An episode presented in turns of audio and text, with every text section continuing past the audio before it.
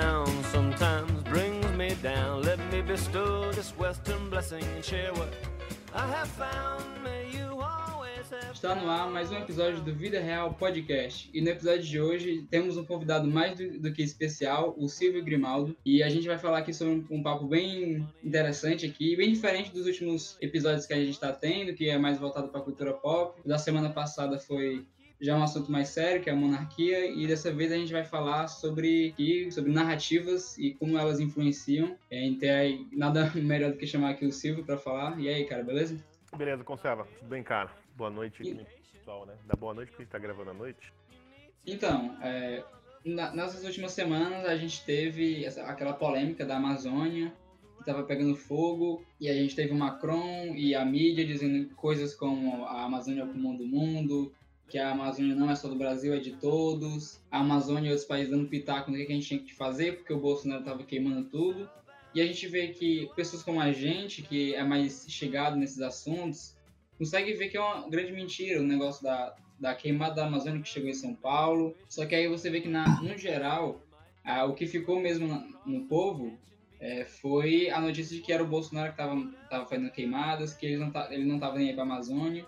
E aí você soma isso com a, a polêmica da SECOM, que ela também não estava fazendo nada, tanto em relação a isso quanto em relação a outros assuntos, né? E aí e eu, eu queria saber por que, que a, a narrativa ela, importa, principalmente a gente como eleitor que não deve ignorar ela e deve perceber, e principalmente ma- mais ainda é, aqueles que estão eleitos como Bolsonaro e outros deputados, por que, que eles devem se importar e perceber quando a narrativa está indo contra eles, quando- principalmente quando é uma mentira. Beleza, conserva. Seguinte, cara, antes de entrar nessa parte assim mais política, eu acho que é importante entender por que, que a gente gosta tanto de narrativas em geral. Cara, a melhor explicação que eu já li até hoje né, é uma explicação da neurociência, que é o seguinte: não, o nosso cérebro ele não suporta contradições e falta de informação. Então tem algum- até algumas pesquisas, né, algum- alguns testes psicológicos que mostram isso, né? Essa, essa necessidade do cérebro dele preencher né, um, assim, um vazio de explicação com informações. Né? Então, o que acontece?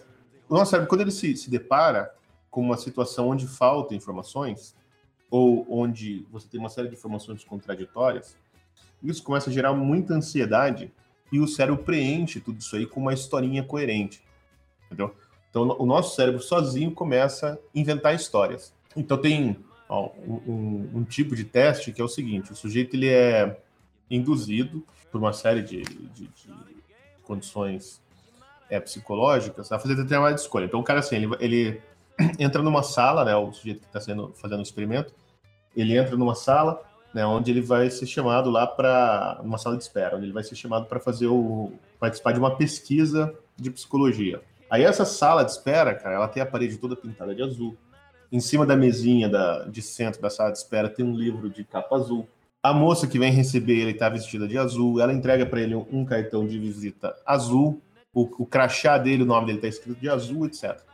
Aí quando ele entra na sala onde ele vai fazer o teste, né, você coloca três cartões assim para ele, com cada um com uma cor, e pedem para ele escolher. Assim, é, 70% da, da, dos, dos objetos ali de pesquisa, né, das pessoas que estão fazendo o teste, escolhem a cor azul.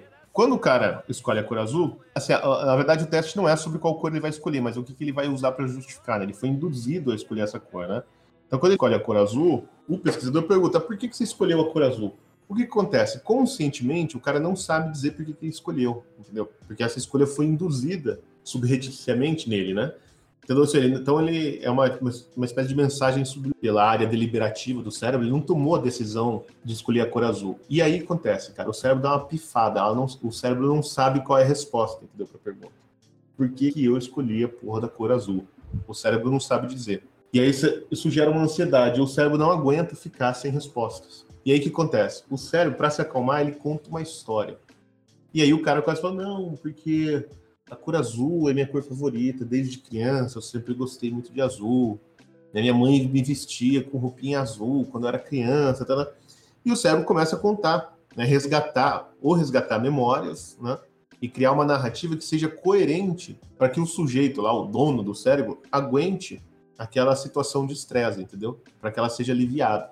Então, isso é, isso está bem explicado num livro que chama é, Você Não É Tão Esperto Quanto, quanto Pensa. Eu esqueci o nome do autor aqui, eu já, já lembro. E ele escala vários, vários testes assim, psicológicos, esse é um deles. Né? E, então, o que acontece? O nosso cérebro, toda vez que ele se vê numa situação dessa, ele começa a criar uma história. E uma série de coisas que a gente aprende ao longo da vida são histórias, né? Então, por exemplo, assim, você tem uma história hum, na, coerente na sua cabeça sobre a sua vida. Você vai contar a sua vida para alguém, ela, vai, ela sempre vai aparecer como uma historinha coerente, né, que ela culmina no ponto da sua vida onde você está agora. Né? Parece que tudo que aconteceu na sua vida aconteceu para que você esteja nesse ponto onde que você está agora. Você sempre vai contar essa história assim. Cara, se, se um dia lá você descobrir que, sei lá, o seu pai não. Quem você achava que era seu pai não é seu pai, seu pai é uma outra pessoa.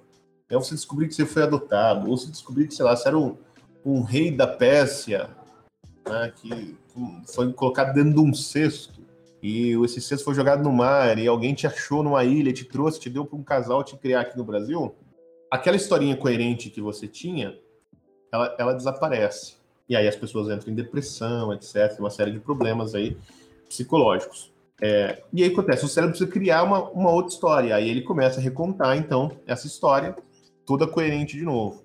E quando falta traços, é, pedaços da memória, né, que não, não tem, fatos que a gente desconhece, ou coisas contraditórias, né, visões contraditórias, o cérebro dá um jeito de burlar isso, então ele enxerta memórias mesmo, assim, é, realmente falsificadas, para a pessoa não ficar naquela situação de estresse. Né? É assim que, que, o nosso cérebro funciona, e é por isso que a gente gosta tanto de narrativas. Né? Por que, que essas narrativas políticas elas pegam? E, e, o que, que eu acho que é importante frisar aqui, qual é a diferença, vamos assim, da guerra de narrativa da mera guerra de informação? A mera informação solta, cara, ela, ela não cria por si uma narrativa, uma história muito bem contada. Tá? Hoje nós temos informação do mundo inteiro, de todos os lugares. A gente abre o celular, eu sei o que aconteceu lá na Tanzânia, né, nos Estados Unidos, eu sei o que, que o, o, o, o Trump falou da, da mulher do Macron, etc. Acontece, o nosso cérebro, ele corre o risco de rachar né, com tanta informação sem uma história que dê coerência a todas as informações soltas. Tem uma grande história onde todas essas informações elas caibam de uma maneira que o mundo faça sentido, onde nada pareça ser muito contraditório ou entrar em conflito. Ah, o, o, o livro né, que eu falei, que é Você Não é Tão Esperto Quanto Pensa, é do David McRaney. Tem em português esse livro aí, na Amazon, você acha. Chama 48 Maneiras de Se Autoiludir. Então, é, uma notícia, a notícia pela notícia não é capaz de uma pessoa ler e criar tudo uma narrativa, mas é, quando são vários, eles vem, sempre vai tentar ligar um, interligar uma, uma outra, seria isso? Exatamente. Assim, o que, que a, a mídia começa a fazer, né? Ou as correntes ideológicas? Elas começam a criar uma, uma história que seja coerente com é, a, a visão de mundo que eles têm. Então, por exemplo, né, qual que é o, o cerne do marxismo?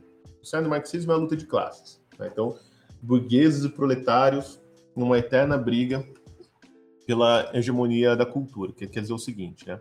Os burgueses, como eles são donos do meio de produção, né, eles que determinam, isso para os marxistas, tá?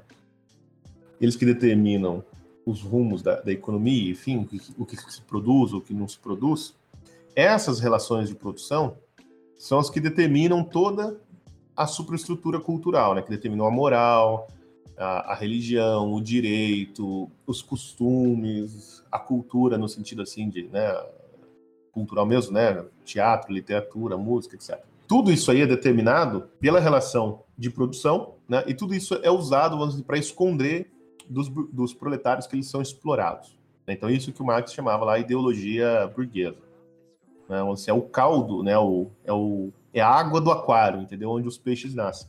Então, hum. o peixe, o peixe ele não tem consciência da água porque a água está por todos os lados. Ele nunca viveu no mundo sem água, então a água para ele é né, é, o, é o ambiente natural dele, onde ele nasceu e tal, então ele não, não percebe água. Então isso é a, a para o Marx isso é a ideologia burguesa. Esse negócio aí foi transferido, né, esse esquema de pensamento, para várias áreas. Tá?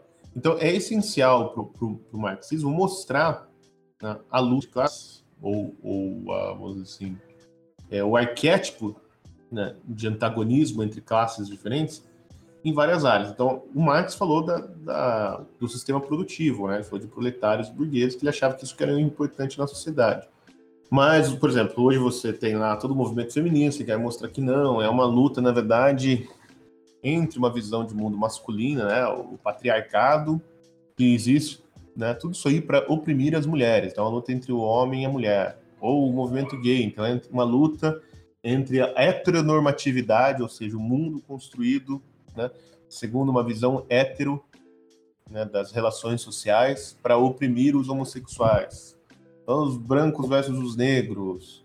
E aí você pode escolher qualquer coisa que você quiser, né? Os marxistas escolhem qualquer coisa. E aí, cara, não importa é, essa qual for o conteúdo, né, vamos dizer assim, do conflito, essa estrutura conflitiva, ela está presente, né? E sempre dizendo que né, tem uma classe, um grupo que domina tudo, e ele cria uma, um, uma ideologia para oprimir o conflito, né, para esconder o conflito, para as pessoas aceitarem o conflito.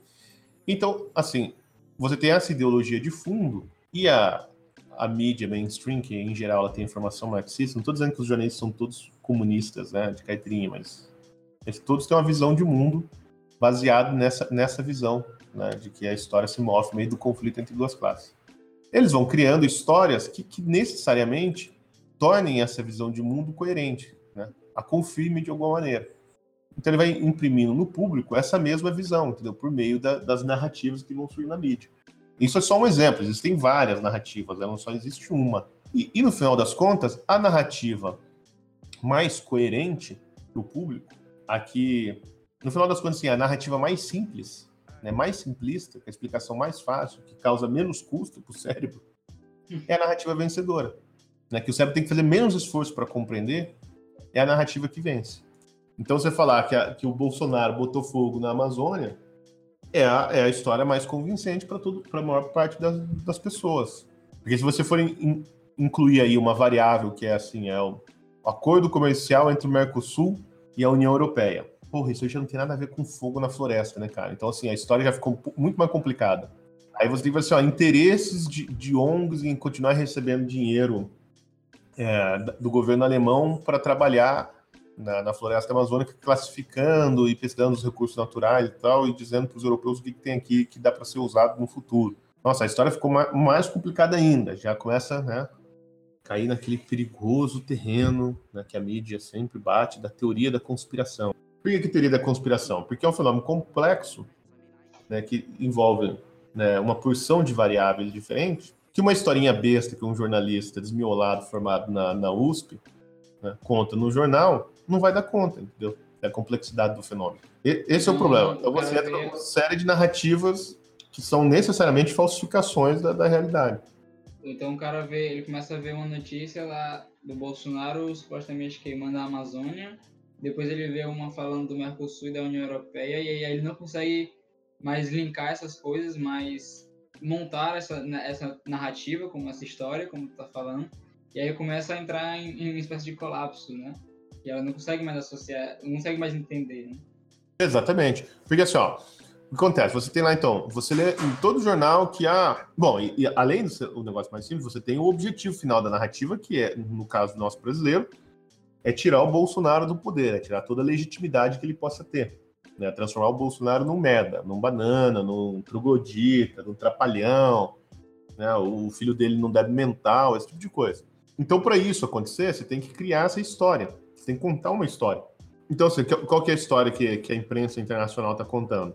Que o Bolsonaro, atendendo ao, à pressão do agronegócio, né, botou fogo na, na Amazônia, ou permitiu que se botasse fogo na Amazônia para expandir ali terras agriculturáveis, e agora, por conta disso, né, ele está sendo recriminado pela comunidade internacional e o Macron ameaça é, romper o acordo econômico, não assinar o acordo econômico do Mercosul com a União Europeia. Né, e, portanto, o Bolsonaro é um malvado. Não é essa a história que estão contando?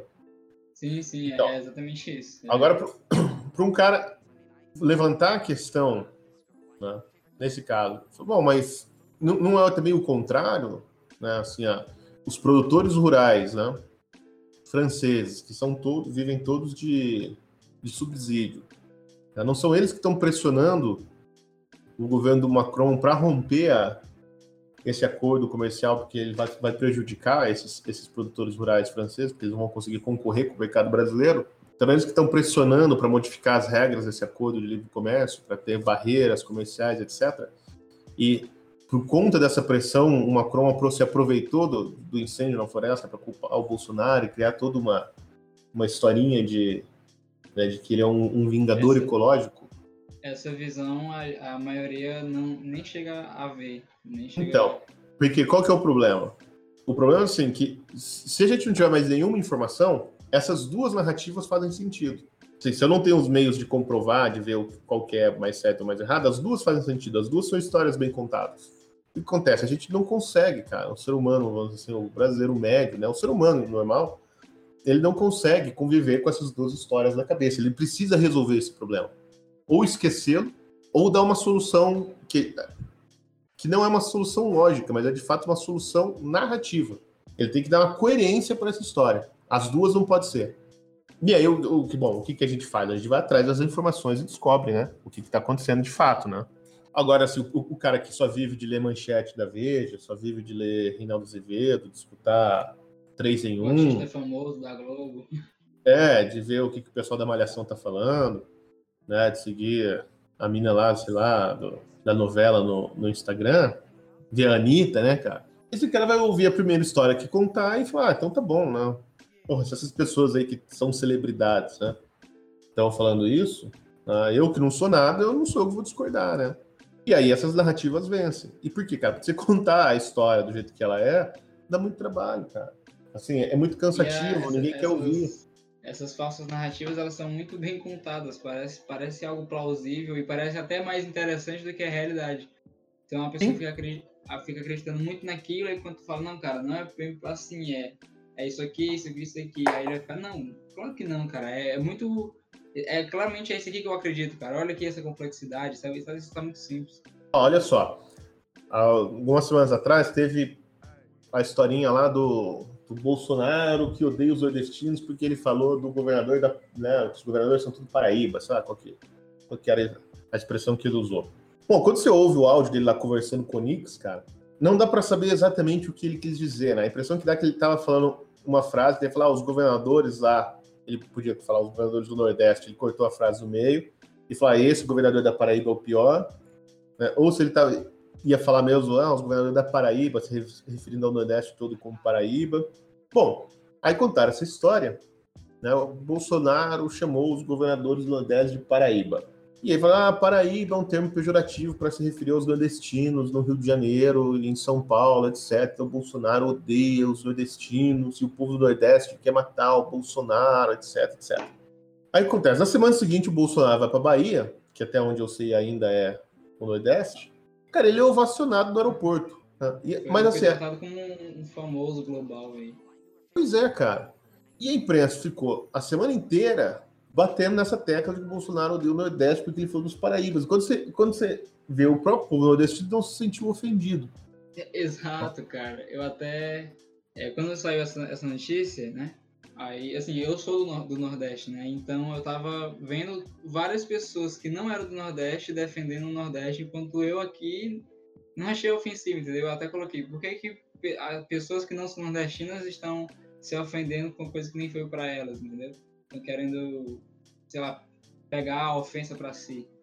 É. Então, é, essa reação paternalista, ela é ofensiva, porque a pessoa, pô, o pessoal do Nordeste é tão bosta que eles não são capazes de se defender ou de ou se ofendem. É, são os coitadinhos e tal. Porra, velho. Então você não viu. É, é essa histeria é, é o que? É uma histeria só da mídia, é só uma história. Que é contar, independente se o mundo está. Se as coisas estão acontecendo daquela maneira ou não. Então o que acontece? A história contada ela se torna muito mais importante do que os fatos, do que o desenrolar dos fatos. Porque os fatos, na verdade, eles não têm coerência a história é toda incoerente, os fatos vezes, acontecem né, de maneira caótica, né? Como diz o Max Weber, é, é o resultado impremeditado das ações humanas. Quem coloca ordem na, vamos dizer assim, na história são os historiadores que, as, que, que conta a história.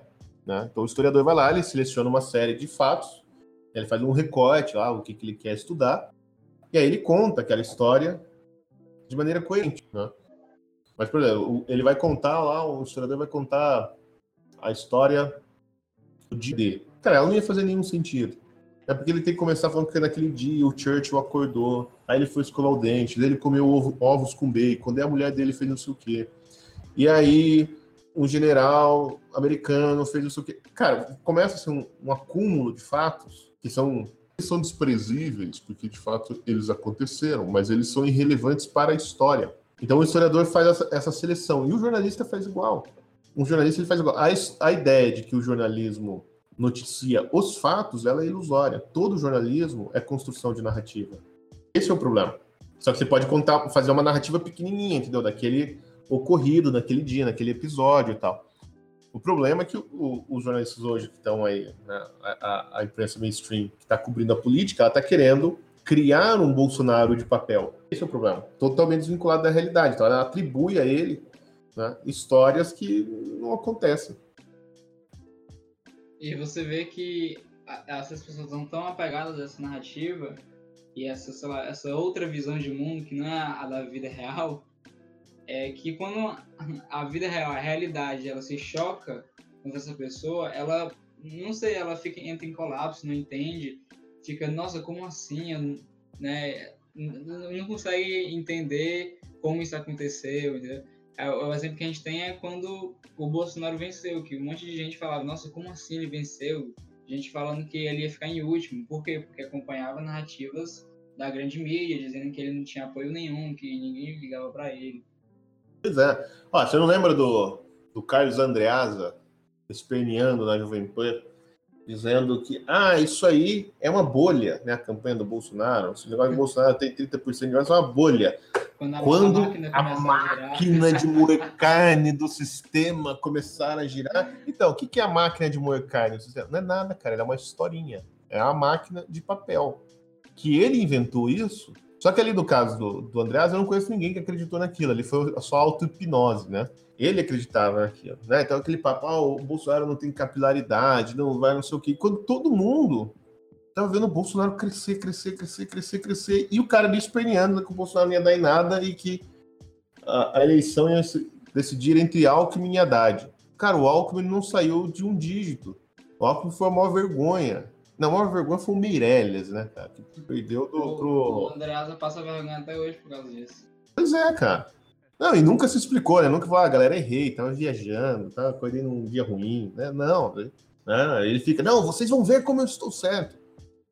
É, ele se reelege, né? Um dia eu, tô, eu vou estar certo, um dia vai dar certo. Então, assim, aí, então, as pessoas se chocam, por quê? Por que, que elas. Né, você tinha aquele, aquele fenômeno assim, das pessoas chorando no dia da eleição porque o Bolsonaro ganhou. Pô, todo mundo sabia já que o Bolsonaro ia ganhar. Né? Se todo mundo sabia, não, mas estava na cara que o Bolsonaro ia ganhar. Qualquer um que estivesse olhando para os dados ia ver que o Bolsonaro ia ganhar. Mas por quê? Elas estavam presas na narrativa. E aí, quando essa narrativa se mostra insustentável, as pessoas perdem o chão, porque aquele mundo de certezas que ela tinha desaparece. Cara, é igual quando você perde dinheiro na bolsa, entendeu? É, um, é o puff metafísico, entendeu? o seu mundo desaparece. E o seu mundo, que é feito só de, de informações captadas na mídia e na, e na assim, nesse mundo da, da, da opinião pública, ele desaparece. Porque, na verdade, esse cara, ele é uma, uma espécie de prisão kantiana, entendeu? Ele não tem nada a ver com a coisa em si, ele é uma série de, de, de merdas que as pessoas estão pensando e transferindo de cabeça para cabeça, e elas estão vivendo ali dentro daquele é, circuito fechado. Né? E quando você insere uma informação que ela é tão forte e tão distoante a ponto de destruir o sistema, as pessoas entram em parafuso. Parece que o mundo dela está tá desabando. Sim, não, é, não é que parece, de fato desaba. Porque aquela narrativa se torna insustentável. Então, por que, que você vê esse desespero e agressividade tão grande da imprensa? Eu lembro também, vou ao caso do Andreado, né? Ele ficava berrando, é, era engraçado até de ver. Dá para ver os vídeos aí no YouTube. Ele berrando, esgoelando, chamando as pessoas de agressivas, essa direita radical. Cara, e ele se furibundo. Você via a, a narina do cara dilatada, né? como um animal acuado, assim, num canto, né? um touro, pronto para dar uma chifrada, entendeu? Tipo assim, o cara ele tá ele está fisicamente né, demonstrando agressividade e acusando os outros de agressivo. Então o que acontece? O cara, se ele está entrando já no, numa crise, né? Tá para ter um surto psicótico. Por que que isso acontece, cara? Né? Eu não tô falando que o Andreas é louco, mas o que acontece? Essa, essas situações causam isso, porque é uma situação de, de muito estresse.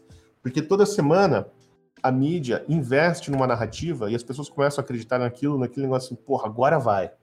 Agora essa história faz sentido, de fato, o Bolsonaro e o, e o Moro estão brigados. Agora vai. Agora, sem o apoio do Moro, o governo do Bolsonaro não é nada. O Bolsonaro está contra a Lava Jato. Aí acontece o que aconteceu hoje. Os dois lá só falta se beijar. É, postando foto junto. É, e aí, cara, quando esse mundo se destrói, o que acontece, cara? O, o que eles falam, a percepção da, da imprensa, de fato, se para eles é verdadeiro, o Bolsonaro ele é mesmo o anjo vingador que está destruindo o mundo, porque toda semana ele destrói o mundo desses caras, porque é um mundo de é um, só um mundo mental, entendeu? É um mundo de ilusões construídas e, e toda semana as ações do, do governo vêm é como uma agulha, né? Estoura um balão. Então, tá, não tem a menor dúvida disso. Né? Vai ter uma crise histérica. É, de querer proteger aquilo para aquilo não ser destruído, né? Exatamente. Ela precisa se agarrar naquela narrativa para não. Ela que faz sentido. Só que acontece, essas narrativas elas não estão nem dando tempo de se construir, que elas já caem por terra. Essa mesmo da, da floresta amazônica durou o quê? Um final de semana. Ela começou a crescer, cara. Bom, já a própria Angela Merkel já deu uma cacetada no, no Macron e mandou ele. Meu, fica quieto. Né? Então, cara, mas eu, eu acho que essa, essa narrativa por mais que tenha sido só um, um, final de semana, eu acho que ela durou tempo demais, entendeu? E já foi para muita gente, entendeu? Eu, assim, é, sou bem, bem jovem, né? Então, vejo, ah. vejo o pessoal falando, entendeu? Tipo, nossa, que o Bolsonaro, o que, que ele tá fazendo com a Amazônia, a nossa Amazônia aqui tá sendo destruída. Não, mas por quê, cara? que essa narrativa ela faz para você, para mim, que a gente está atento procurando outras informações, a gente né, de alguma maneira, você que tem um podcast, né, a gente estava assim, na, na, nessa guerra de narrativas. Né? Também, tá, nós também estamos ajudando a construir outras narrativas e, e, derrubando algumas. Então, nós estamos lidando com uma com informações alternativas, com fontes diferentes. Então, nós estamos burlando é, a mídia mainstream. Agora, a maior parte das pessoas não. E, e aí, qual é o problema que eu vejo? Você não pode destruir uma narrativa, você tem que apresentar uma outra narrativa. Pronto, e... era isso que eu ia, eu ia perguntar. Que assim, a gente estava falando aqui que são várias narrativas, uma após a outra, e às vezes uma cancela a outra, e isso acaba fazendo a pessoa entrar em colapso, vendo o mundo dela ruir, ou até mesmo a realidade vem, bate de frente com essa, esse mundo de pó e ele desaba. Mas aí, ao mesmo tempo que tem isso, a narrativa ela é uma bola de neve. É, é aquela brincadeira do telefone sem fio, que tem uma fila de crianças, aí uma fala uma coisa e aí chega no final, na última criança já não tem nada, não tem nada mais a ver do que a primeira criança falou. Então vai conta uma coisa, já uma mentira, aí essa mentira vai aumentando, vai aumentando, vai aumentando. E aí por mais que essa essa, essa galera, né, tem esse mundo de pó, que a realidade logo logo vem, bate e derruba, é, o governo ou o país, ele não deve deixar entendeu, essa narrativa rolar. Então, qual, qual é o problema de deixar essas narrativas mentirosas, deixar rolar e esperar elas serem destruídas normalmente, assim, naturalmente, né? Cara, o problema é o seguinte, o problema é que você precisa, como eu estava falando, para as pessoas aguentarem a, a tensão, você viver nesse mundo onde né, as incertas, ou elas acontecem muito rápido, ou você tem muita informação e tal, você precisa oferecer para elas uma história que seja coerente, ou elas precisam criar essa história. Então, assim, você tem que chegar no brasileiro e perguntar como é que está o país, eu tenho que ser capaz de contar uma história, por mais que esteja tudo errado. Ele vai contar uma história. De qualquer maneira, ele vai falar: ah, o país estava bom, mas daí o Bolsonaro foi eleito, e aí as pessoas começaram a perder o emprego.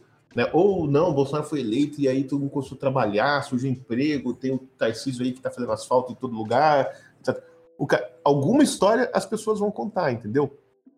Porque, como eu estava falando, assim, as pessoas não aguentam a tensão ou a ansiedade que é gerada por falta de coerência e a impossibilidade de dar respostas para as perguntas né, que são essenciais.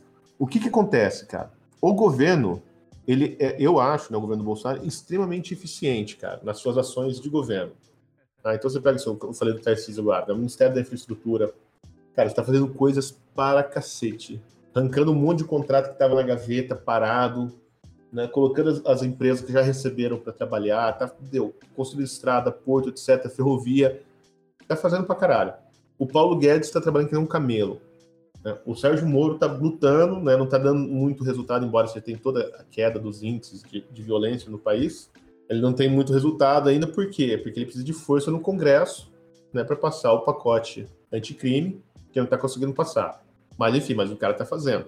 Você tem to, todos, porra, o trabalho que a Damares tem feito no Ministério da, dos Direitos Humanos, cara, desmontando quadrilhas de, de, de pedófilos, de, né, de, de, tráfico de pessoas e tal. Essa mulher, cara, é, não, ela, é uma, é uma né? guerreira mesmo. Essa aí é uma guerreira mesmo, cara. Você é, tem tá sete anjos da guarda do lado dela, não é um só. Essa mulher é foda. Só que acontece, cara, não tem um poder no governo que consegue contar essa história. Consegue juntar isso e criar uma narrativa. Aí vem lá o, negócio da SECOM. A SECOM fica lá da notícia, agora criou a SECOM Você, que são boas notícias do governo. Sempre lá parece um programa de margarina, uma propaganda de margarina. Né? Um comercial de, de, de, de margarina. Toca uma musiquinha feliz, mostra as pessoas contentes e tal. Porra, mas não é isso, cara. E o pior, cara, a história para ser contada desse governo, ela é fodida.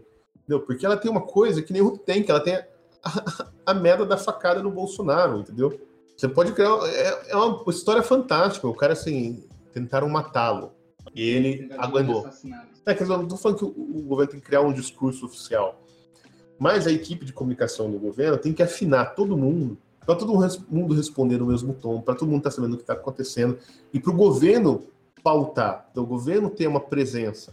Agora, o que você vê? Você vê a SECOM o tempo inteiro se explicando. Ah, não, a gente não está botando fogo na Amazônia, o que está acontecendo é isso, é isso. Quer dizer, o discurso lá do Bolsonaro sobre a Amazônia eu achei que foi excelente. Né? Foi um discurso assim, bem moderado, né? Todo mundo esperava que ele fosse né, mandar o Macron a merda, nada. Ele foi um discurso muito bom. É, só que ele foi reativo, entendeu? Ele já foi se explicando. Ele já foi um discurso, assim, dentro da narrativa do, Bol do Bolsonaro, né? O, o, Bolsonaro que bota fogo em tudo. Quer dizer, os parâmetros da história já tinham sido dados pela, pela imprensa. Então, se foi um discurso bom, foi uma boa defesa, mas foi uma defesa. Não foi uma mudança de, de paradigmas. E, e, e eu, tô vendo o governo desde o começo, é, desde janeiro, quer dizer, desde antes já de janeiro, patinando disso, né? Não consegue estabelecer uma comunicação e uma identidade, né? Assim, ó, quem, você, quem que é o herói desse governo, quais são as ações que ele tem feito, etc. Né? Para as pessoas saberem. Então, assim, as pessoas não sabem o que está acontecendo, e aí elas ficam sabendo no jornal. Seja, o governo não, não consegue se preparar, cara. Então, é, de fato, essa comunicação do governo, não é só a, comunicação técnica, certo? Porque isso, o, o Fábio lá, que cuida da SECOM, ele é muito bom nisso. Mas a parte da guerra de narrativa, o governo está perdendo. E, é, e, é uma, e eu acho um vexame, porque, cara, o dentro do próprio governo e fora, né, entre os apoiadores do, do Bolsonaro, ele está cercado de gente que sabe fazer isso muito bem, entendeu? É o que mais que quando veio o problema da, da Secom, surgiu um outro tweet chamado Secom Mave, eu acho. E uhum. aí o pessoal começou a dizer que estava fazendo um, um, trabalho melhor do que a própria Secom. E eram apenas apoiadores, não, não sei necessariamente apoiadores do Bolsonaro, mas provavelmente eram, né? Mas pelo, pelo menos eram pessoas que estavam preocupadas com a guerra de narrativa e vendo que o Brasil estava sendo muito mal falado por uma mentira, por várias mentiras, não só da Amazônia, e queriam fazer alguma coisa que a Sercon não estava fazendo. O, acho que não, não existe mais né, o perfil do Bolsonaro zoeiro, mas o Bolsonaro zoeiro fazia muito mais né, pelo, pelo governo Bolsonaro do que a própria comunicação do governo. Ah, por exemplo, você pega no MEC. Quem que segue o Mac oficial, a hashtag no Twitter do Mac? Cara, ninguém, velho. Agora quem que segue o Abram? Todo mundo. Por quê? Porque o Mac não, não vai fazer, né? A Mac Comunicação, né? Os caras não, não vão dar conta de criar narrativa. Porque é muito institucional, você precisa de um cara, entendeu? Você precisa criar um líder. E o Abraham consegue fazer isso. Né? Muito bem, então ele conta lá a história dele. Hoje, eu acho que foi o Arthur, né, que é o irmão do Abraham, ele fez um, uma postagem que eu achei muito engraçada, cara, e isso pega, assim, eu vi todo mundo falando. Ele falou assim: ah, as pessoas ficam perguntando é aonde que a gente estava antes do governo, né, de começar, que nunca ninguém ouviu falar desses dois irmãos malucos, do, o Arthur e o Abraham Weintraub. Aí vocês lembram do filme Patriota? Então, a gente era igual aquele cara lá, né? O personagem do Mel Gibson. A gente tava lá, cuidando da nossa vida, trabalhando na plantação, ninguém queria guerra. Aí vieram, arrebentaram com tudo, foderam com tudo, e a gente teve que entrar e fazer o que a gente fez. É, quem assistiu Patriota vai lembrar do que acontece no filme. Cara, isso é uma puta de uma imagem, entendeu? Assim, o, o, o, o, Arthur, cara, pô, o Arthur não é nenhum idiota, né, cara? O Arthur sabe o que ele tá fazendo ali. Tipo assim, ele não, ele não tá só fazendo uma piada, cara. Ele tá, isso aí foi lido por 10 mil pessoas lá no Twitter dele. Ele tá criando uma puta de uma imagem, cara, que todo mundo vai falar do Arthur e do Abraham Weintraub nesses termos, cara. Ah, os caras o quê? Que, meu, eles estavam lá na, na vida deles, na deles, eles resolveram largar tudo da vida por causa dessa porra desse projeto. Que, que não é um projeto do Bolsonaro, é um projeto do Brasil que surgiu lá em 2013 e veio caminhando né, nas manifestações até a eleição do Bolsonaro. Só que, assim, você tinha que ter isso em escala, entendeu?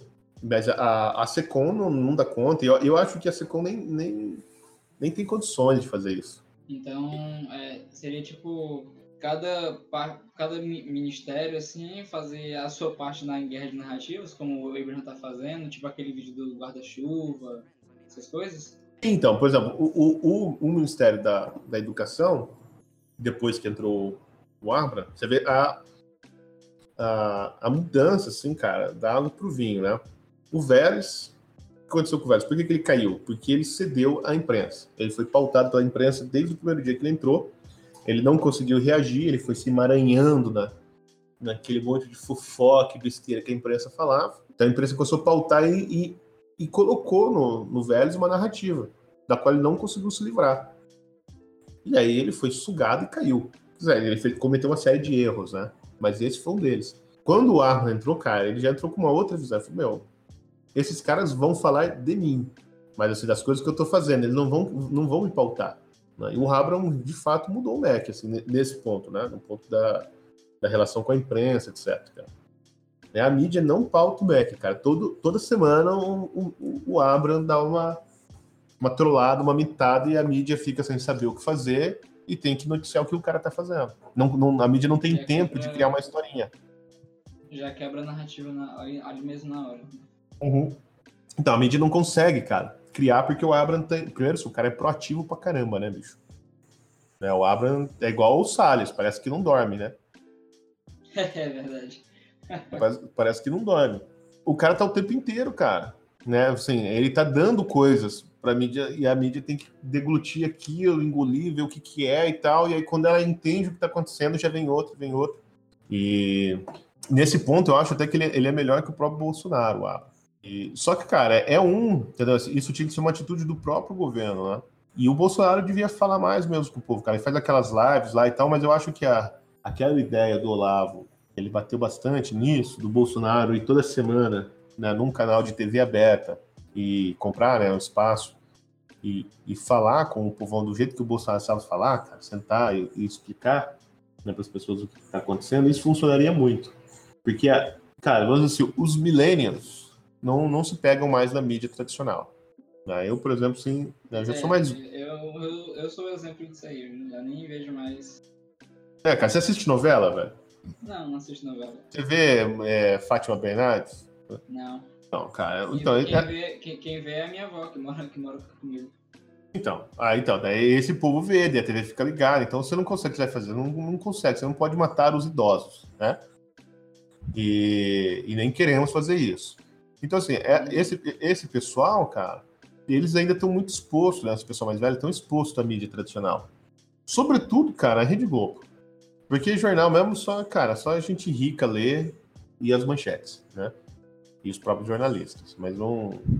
Ah, eu não conheço nenhuma vovó que né, acorda de manhã né, ansiosa para pegar o seu exemplar da Folha de São Paulo, né, para se sentir informado. Então, assim, não, não tem muita, de fato, né, influência. Eu acho que a Rede Globo apita muito mais ainda, né, pelo jornal tal. A Rede Globo, talvez a Record, esses canais aí que são assistidos pelo povão. Cara, mas assim, mas ainda tem, assim, a... Eles ainda têm prestígio, né? Então, se, se qualquer coisa que sai, que sai falado lá no, no Jornal Nacional, aquilo vira o senso comum.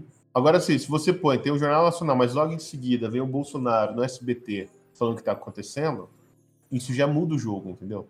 Aqui o Bolsonaro está com essa dificuldade, eu acho, cara. Ele não está conseguindo chegar no, no povão. Quando ele chega, ele arrasa, né, cara?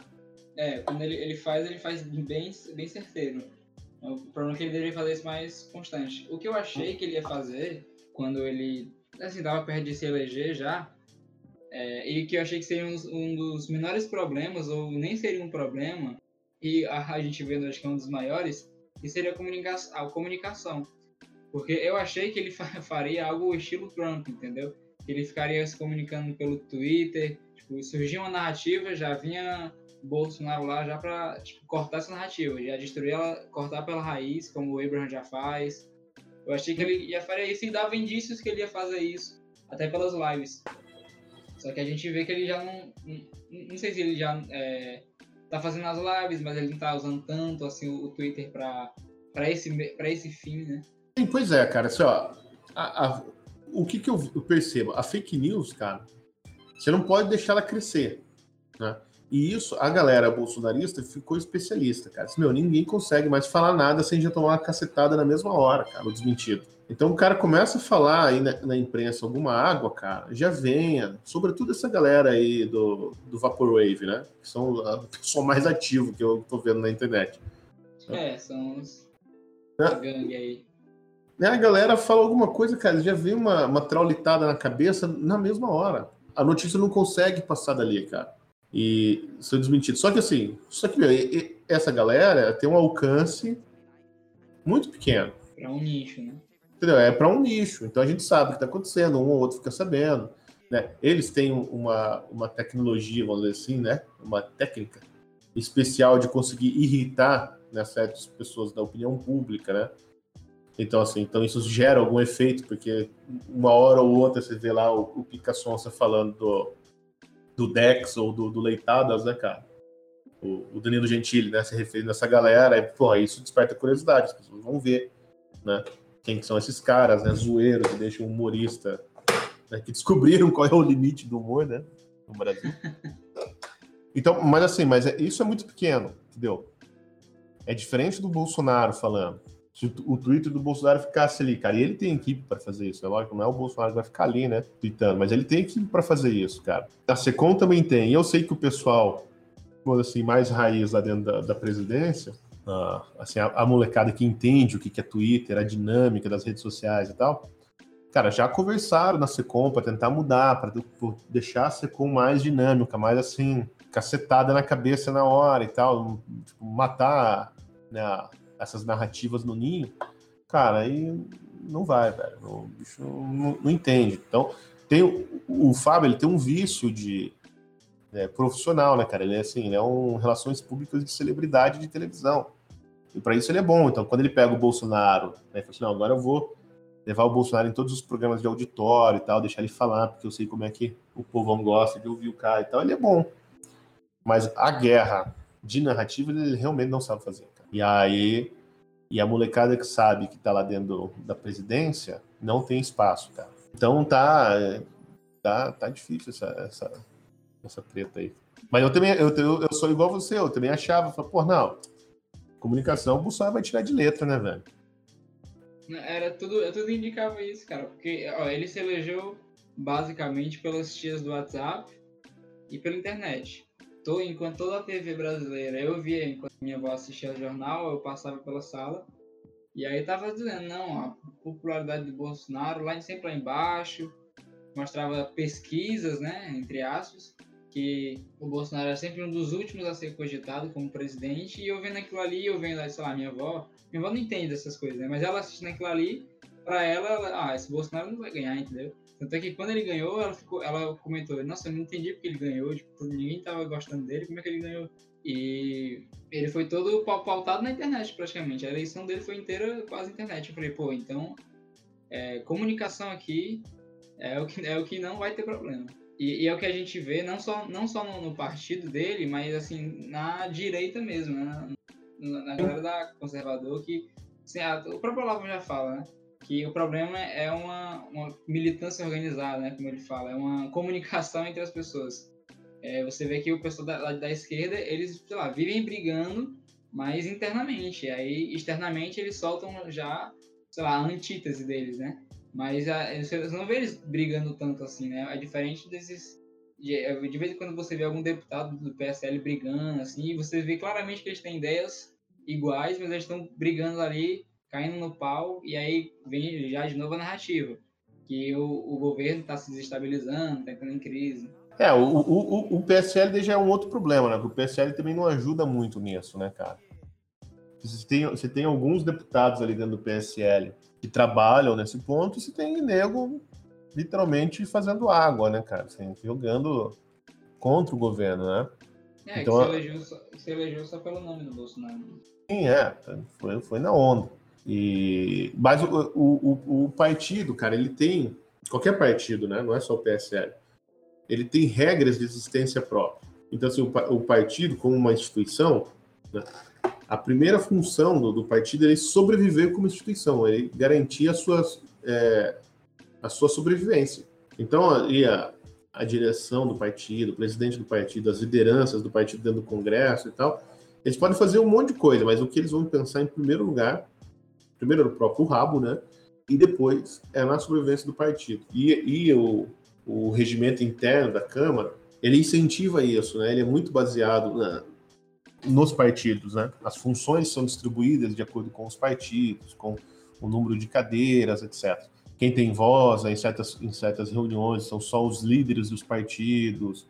Então, às vezes você tem talentos ali que, que são acima do, do próprio partido e que estão acima do próprio partido, mas que eles não têm voz dentro da Câmara, por quê? Porque eles não são um quadro da, da, liderança do partido. Ou você tem gente que assim que é um puta do deputado, assim, que tem uma puta influência, mas que o partido é uma porcaria e aí não, não consegue pegar nenhuma comissão interessante, não consegue liderar o processo legislativo, que, por exemplo, é o caso do, na minha opinião, do Paulo Martins, que ele, ele foi eleito pelo PSC, se não me engano, é pelo PSL. Cara, mas ele é um quadro do bolsonarismo lá dentro deputado putativo né, para o governo, defensor do governo, mas por, por, essas questões de partido ele não está lá dentro. E acontece, cara. Então, como o PSL assim, quer, quer sobreviver com o partido, necessariamente ele se diminui, cara. Acaba acontecendo uma confusão que não, que não deveria, né? Mas é normal acontecer. E assim, o PSL não é o bolsonarismo. O bolsonarismo é um fenômeno muito maior que o PSL, independente do PSL. Então, esperar também que o PSL vá defender o governo, ou ele vá né, entrar nessa guerra de narrativas, etc., assim, é ilusão. E cada um ali está tá procurando defender o seu. Então, assim, tem alguns deputados aí que eu vejo que são, de fato, são, assim, são os bulldogs do governo. Então, você tem né, a, a Cristo Nieto, você tem a Carolina Detone, você tem o Felipe Barros, você tem o Hélio, tem o próprio Eduardo Bolsonaro, né? Você tem uma porção ali, deve ter uns 12 deputados, esses caras estão estão dentro do projeto. O resto, cara, tá pensando no, no seu, né? O que um delegado Valdir né, tem a ver com o governo? Nada. A Joyce, né? A Joyce tá preocupada lá com São Paulo, se ela vai ser prefeita, se não vai, se ela né, vai ficar amiga do Dora, não vai. Então cada um ali tá, tá pensando no seu. Então não dá para contar muito assim também com, com o partido, entendeu? E poderia, né? Mas não dá. E o, e o Bolsonaro, como ele já sabia que a estrutura partidária era muito frágil, né, o PSL foi um partido construído da noite para o dia, né, sem, sem tendência ideológica, né, sem ter muito claro qual é o ideário do partido, sem saber exatamente quem manda, né, porque tem a liderança do partido, mas você tem a, a, a liderança das militâncias, né? Então, então, todo mundo fala muito mal da, da Carla Zambelli agora na direita, né? Mas, cara, querendo ou não, ela, ela, tem um movimento de rua na mão que ela controla. Então, isso dá um peso para ela muito grande no partido, mesmo ela sendo é, desprezada pela liderança partidária. Então, então, assim, ela não, ela não pode crescer dentro do partido, mas, vamos dizer assim, no movimento bolsonarista, ela é mais influente do que no próprio partido, entendeu? É. Uhum. Então, assim, o, o, o, PSL não é um instrumento que o, que o, o governo, com o qual o governo pode contar né, para isso, assim, para para você manter a chama acesa. O PSL agora é, é, um partido como qualquer outro lá dentro da Câmara, né? que vai ter os mesmos vícios, né? e que a gente tem a sorte de ter gente boa lá dentro, mas não é um, um, assim, um, um instrumento na guerra cultural, entendeu? Então, é, o que que tu, tu diria, assim, para alguém, tipo, bem, assim, mais jovem, que tá se interessando agora, para ele poder, tipo, se defender dessas narrativas ou perceber o que é que ele deve procurar ou estudar, alguma coisa? Cara, primeira coisa, o pai de todos nós, né, cara? O Olavo Carvalho. Né? Claro, você É tem verdade. que seguir o Olavo, né? Comprar os livros aí. Eu edito os livros do Olavo lá pela vídeo, então assim, eu sou, sou suspeito para falar, mas não tô falando porque eu tô querendo vender livro, não, cara. Mas assim, é, nós temos Não uma. tá errado também, não. É, o, o Olavo tem uma coleção que chama Cartas de um Terráqueo ao Planeta Brasil, né, que são 10 volumes que a gente vai publicar agora. São artigos né, que ele publicou na imprensa desde 2005, né, no Jornal do, do Comércio, da Associação Comercial. Cara, essa coleção, que parece falar 10 volumes, mas não é muita coisa. Você lê um, um desse aí. Eles são, eles são fininhos, eu já vi. É, e é tudo artigo de jornal, entendeu? É Tudo capítulo que tem 3, 4 páginas. Toda vez que você vai cagar, você lê um, entendeu? Né? No banheiro. E, Cara, isso aí dá, dá um, um panorama do que, que é o Brasil, vamos assim, do ponto de vista Red Pill dos últimos 10 anos, entendeu? 15 anos. É, assim, se o cara quer ser, ser red pillado, né, e eu adoro essa metáfora aí da, da Red Pill, é isso aí, cara. Lê o Olavo, né? Quase seguir. Ele fica lá escrevendo no, no Facebook, eu sei que já é um. Facebook já é uma coisa assim, igual do Olavo, né? Já é de vovô, né? Um negócio que já morreu. É. Mas segue ele lá no Facebook, leia as coisas dele. Ele vai começar a escrever agora um projeto novo. Ele vai começar a publicar artigos de novo, semanais, né? Na Ele internet. vai publicar isso aonde? É, a gente tá montando uma plataforma só para isso. Pô, massa. cara. uma espécie de um site conserva- de jornalismo, assim, né?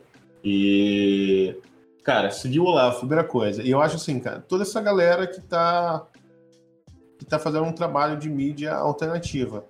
Você, todo, todo o, o pessoal que, que tem feito podcast aí agora, né? O Ninguém Se Importa, o Flávio Morgan, né? O Gu- Guten Morgen, né?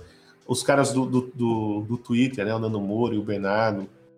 Esses caras, esses caras, eu acho que eles conseguem dar uma. Assim, mostrar o outro lado, entendeu? Do que tá acontecendo. Dar uma narrativa diferente. E, tipo, começar a procurar as mídias alternativas, né? É, o, o Estudos Nacionais, cara, eu acho um site foda, assim, excelente. Inclusive, o, o Christian, que é o editor do site, ele tem um livro, vou achar aqui o, o, o título do livro que me fugiu agora, que todo mundo devia ler, cara. Que é um livro que ele mostra como a imprensa molda as pessoas, né, o imaginário das pessoas e tal. Tá aqui. É, não é exatamente sobre fake news, né? Ó, desde, é, fake news. Quando os jornais fingem fazer jornalismo. Esse é um deles. Esse é o nome do livro, né? De quem é o, o autor? É, chama Christian De Rosa. É o editor lá do, do, do, do site que chama Estudos Nacionais. E ele tem. Ah, esse aqui, cara. Esse aqui é o, é o bom. Chama A Transformação Social. Como a mídia de massa se tornou uma máquina de propaganda. Esse livro do Christian é foda, cara. É, assim, então, se o cara quer já entrar de, de cara, assim, assim, na, já sair da Matrix, eu acho que esse livro aqui é o. Já muda tudo, entendeu? O cara lê esse livro, ele já fica. Já planta a desconfiança nele de tudo que ele vai ler na imprensa. É algo que eu, que eu acabo, acabo tendo, entendeu? Assim, eu nunca. Ainda não, né? Não tenho uma, algo tipo de estudo, entendeu? de comprar muitos livros assim para poder fazer estudos mais particulares. Mas eu acabei vendo assim, acompanho muito o professor Olavo, né? Já, já li muita coisa dele e tudo mais. Essas coisas que tu, tu deu dica, eu já, já fiz, né? Que aí Aham. eu não, não aguento, cara. Não aguento ver professor falando besteira, não aguento ver a notícia na TV falando besteira. Às vezes eu passo na minha. Sei lá, vou sair e aí eu tenho que passar pela sala, a sala tem a TV da minha avó e minha avó assistindo. Eu passo, eu devo passar, sei lá, um minuto assim do trajeto da- do meu quarto até a saída de casa. Eu escuto o que tá passando. Eu não aguento, porque eu vejo que aquilo, as mentiras que tem, eu estou conseguindo perceber, entendeu? Mesma coisa em filmes. A pessoa, a pessoa fica de saco cheio, entendeu? Ela não aguenta mais tan- tanta mentira, né? Ou tanta Pois é, narrativa. É mentira e tentativas de, de normalizar comportamentos assim, absurdos, né? Igual, teve- essa semana teve essa semana passada aquela discussão sobre o estatuto das famílias, né? E no projeto lá, então, legalizaria é, o casamento, né? Entre várias pessoas, né? não mais um casal, né? Não só entre duas. Então seria um casal, seria um, um trisal, um plural, né? Enfim, a união entre várias pessoas, sem limite de número, né? Incluindo a possibilidade de, de uniões incestuosas, né? Ele previa lá, então, você poder casar com um filho, né? Com, com a sua filha, né? entre irmãos, etc. Cara, aí eu, eu vi isso e assim, cara, tu não sabe que essa porcaria não vai passar. Qual que é o objetivo disso? Né? O objetivo, cara, é, é criar uma discussão em torno do tema, entendeu? E começar a normalizar isso, né? mostrar que isso como uma, um comportamento normal, uma situação normal, para a população até que chegar o momento em que isso possa passar sem grande discussão. Então, qual que é o caminho? Isso aí, cara, vai ser assim. Então, a, a Fátima Bernardes vai levar lá no programa dela um trisal lá, três pessoas que, que vivem numa união estável, né, fazendo lá uma homenagem a Troyes, e, e, que vão lá ficar reclamando que não, nós somos felizes aqui em três, né? Meus dois, sofremos, eu e meus. Sofremos muito preconceito. É, e meus dois maridos sofremos preconceito. E aí, a gente, no dia dos pais, vão meus dois maridos na escola, né? E as pessoas discriminam, etc. Fica, vai ficar esse chororô, entendeu? Aí vai vir lá um casal, né? Um, uma drag queen e um golfinho, né? E vão ficar, não, eu sofro muito preconceito, porque ninguém né, aceita esse meu amor náutico, e lá, lá. Bom, isso vai acontecer. Né? E as pessoas vão. E quem, quem que assiste lá a Fátima Bernardes? Né, a sua avó, né, a Dona Maria, etc. E com o tempo, cara, tu vai achar um absurdo o começo, mas eles vão ver e falar, porra, até que esse, essas pessoas aí falando, elas parecem ser normais, elas acordam de manhã, elas trabalham, né? não vejo muito problema nisso aí também. Afinal, elas se amam. E assim você vai, cara, você vai é, dessensibilizando a população. Cara, só que eu falei. Tabus. Exatamente, só que eu falei isso e eu errei, cara, porque eu falei da Fátima Bernardes. E eu errei então de canal, porque o que aconteceu foi naquela semana, estava lá no, no programa do, do Edgar, com qual é o programa lá? Morning Show, da Jovem Pan.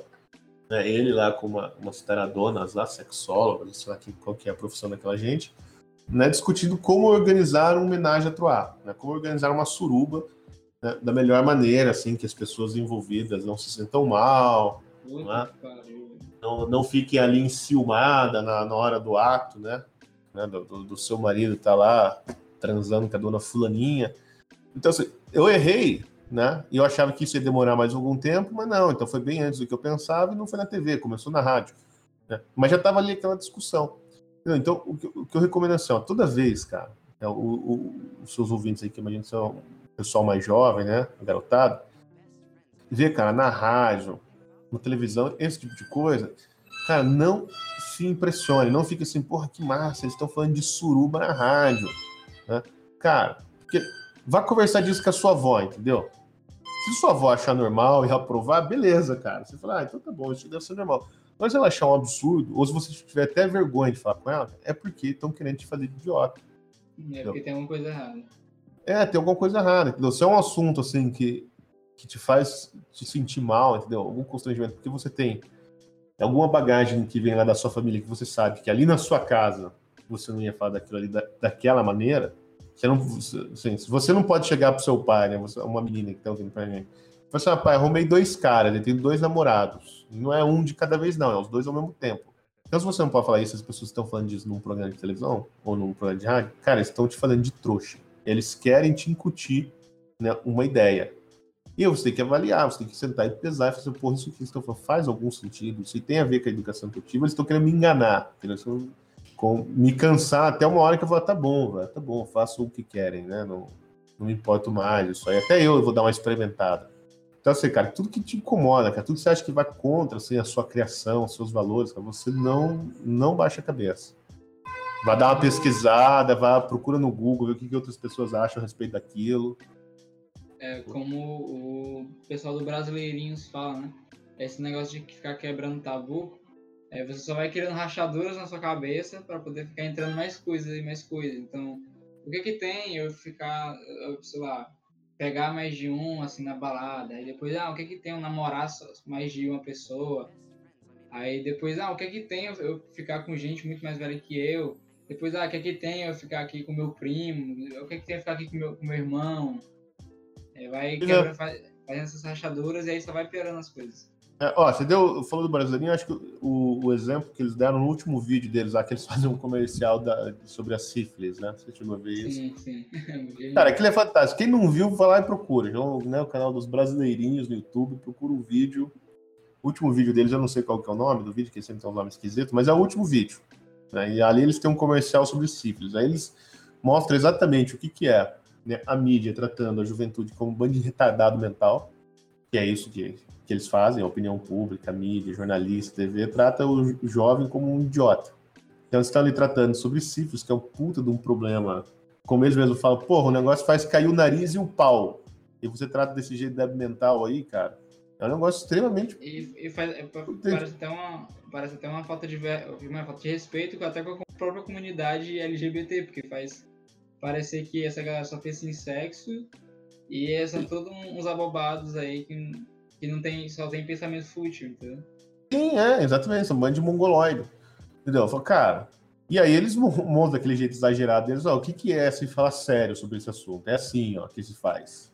E, e, aí eles montam lá o comercialzinho dele sobre né, a propaganda contra a Swift, que é de já de rir. É engraçado porque é brutal. Né? É engraçado e, tu, e, tipo, por incrível que pareça, as imagens do filme do, combinam. E, tu, e é engraçado e ainda tu consegue ver a seriedade daquilo, entendeu? Porque tu sabe que aquilo ali, por mais que seja uma, uma hipérbole, é algo próximo àquilo ali que acontece com alguém? É, exatamente. Então é bem isso, cara. Assim, ó, é, o, é o ponto dele, assim, ó existe um perigo né, na sociedade que faz o seu pau apodrecer e cair. E, e, a imprensa quer te fazer acreditar que não, isso aí não tem nada. Você pode ter o comportamento é, de risco né, que, que atrai essa doença sem se preocupar desde que você seja legal, descolado, né, que você use camisinha, etc. Cara, ó, juventude do meu Brasil. Né? Camisinha é a coisa mais inútil do mundo. Não é porque ela não funciona. Ela de fato não funciona, sabe por quê? Porque na hora, principalmente jovens, eu já fui um, né? A gente nunca lembra de pôr essa merda, não dá tempo, entendeu? Né? A gente tá pensando em outra coisa, velho. Você não vai parar pra, pra fazer isso, né? entendeu? É, cara, é assim, cara. Por que você acha que menina fica grávida com 15 anos ela não sabe tem que usar camisinha? Lógico que sabe. É que, porra, ah, tava tão, tão legal ali que até esqueci. Ela, não, foda-se, vamos colocar, vai dar certo, confia. É, entendeu? Então, assim, não aceite as pessoas te tratarem como idiotas. Esse é o primeiro passo. O cara vem legalzão, entendeu? Assim, ele tá te tratando como idiota, cara. Então, meu, usa o Google. Todo mundo tem uma porra de um celular hoje no, no bolso, cara. Tira o celular é. e pesquisa. O negócio é, é, manter a castidade e, e, fazer só depois do casamento. É, é, é, isso é a única coisa realmente séria e verdadeira que você pode falar. Né? Ah, e o pior, ter... se você fala, pelo menos comigo, né? Se você fala uma, uma, coisa dessa, a pessoa te trata como um ET. Tipo, é. nossa, como, como, assim, cara? Como é que tu fala um negócio desse? Assim? Pra eles é inconcebível. Né? Ó, 100% seguro, meu filho, só castidade. É, é. É, faça castidade, caso com uma mulher decente aí, pronto. Não vai ter problema. Vai poder fazer o quantas vezes quiser. É, exatamente, cara. Quer dizer, isso é falar a verdade, entendeu? Isso aí é ser verdadeiro. Agora, se a galera também tá querendo alguém assim que só passe a mão na cabeça e fala, vai lá, arrombado, se foda, pô, aí essas pessoas vão. Como diz o Olavo, né, cara, ninguém segura um, um homem é, firmemente, né, do firme propósito de tomar no cu. Né? Ninguém vai conseguir impedir. é, é verdade. então, então é, pessoal, eu acho que o papo aqui foi muito massa, dá, dá para ficar aqui muito tempo falando sobre esses assuntos. É, foi, muito, foi muito legal aqui a participação do Silvio, já agradeço. É, espero que vocês tenham gostado aqui do papo. Eu quero uh, o podcast ele vai ficar sempre voltado à cultura pop, mas eu quero ficar trazendo uns assuntos mais sérios, assuntos mais bem redipilados, para ficar alternando também, porque eu, eu gosto desse, desse, tipo de assunto. Então, vez ou outra, as, é, podcasts como esse vão ficar surgindo. E espero que mais convidados excelentes aqui como o Silvio apareçam para agregar aqui no podcast. Muito obrigado, Conserva, pelos elogios que são obviamente exagerados. Muito obrigado ao pessoal aí que, que ouviu com paciência a gente. E, cara, quando quiser me chamar de novo, né, para bater papo sobre o que for, eu tô aí, beleza? Estou disponível. Abração, fiquem com Deus. I have found. May you always have cows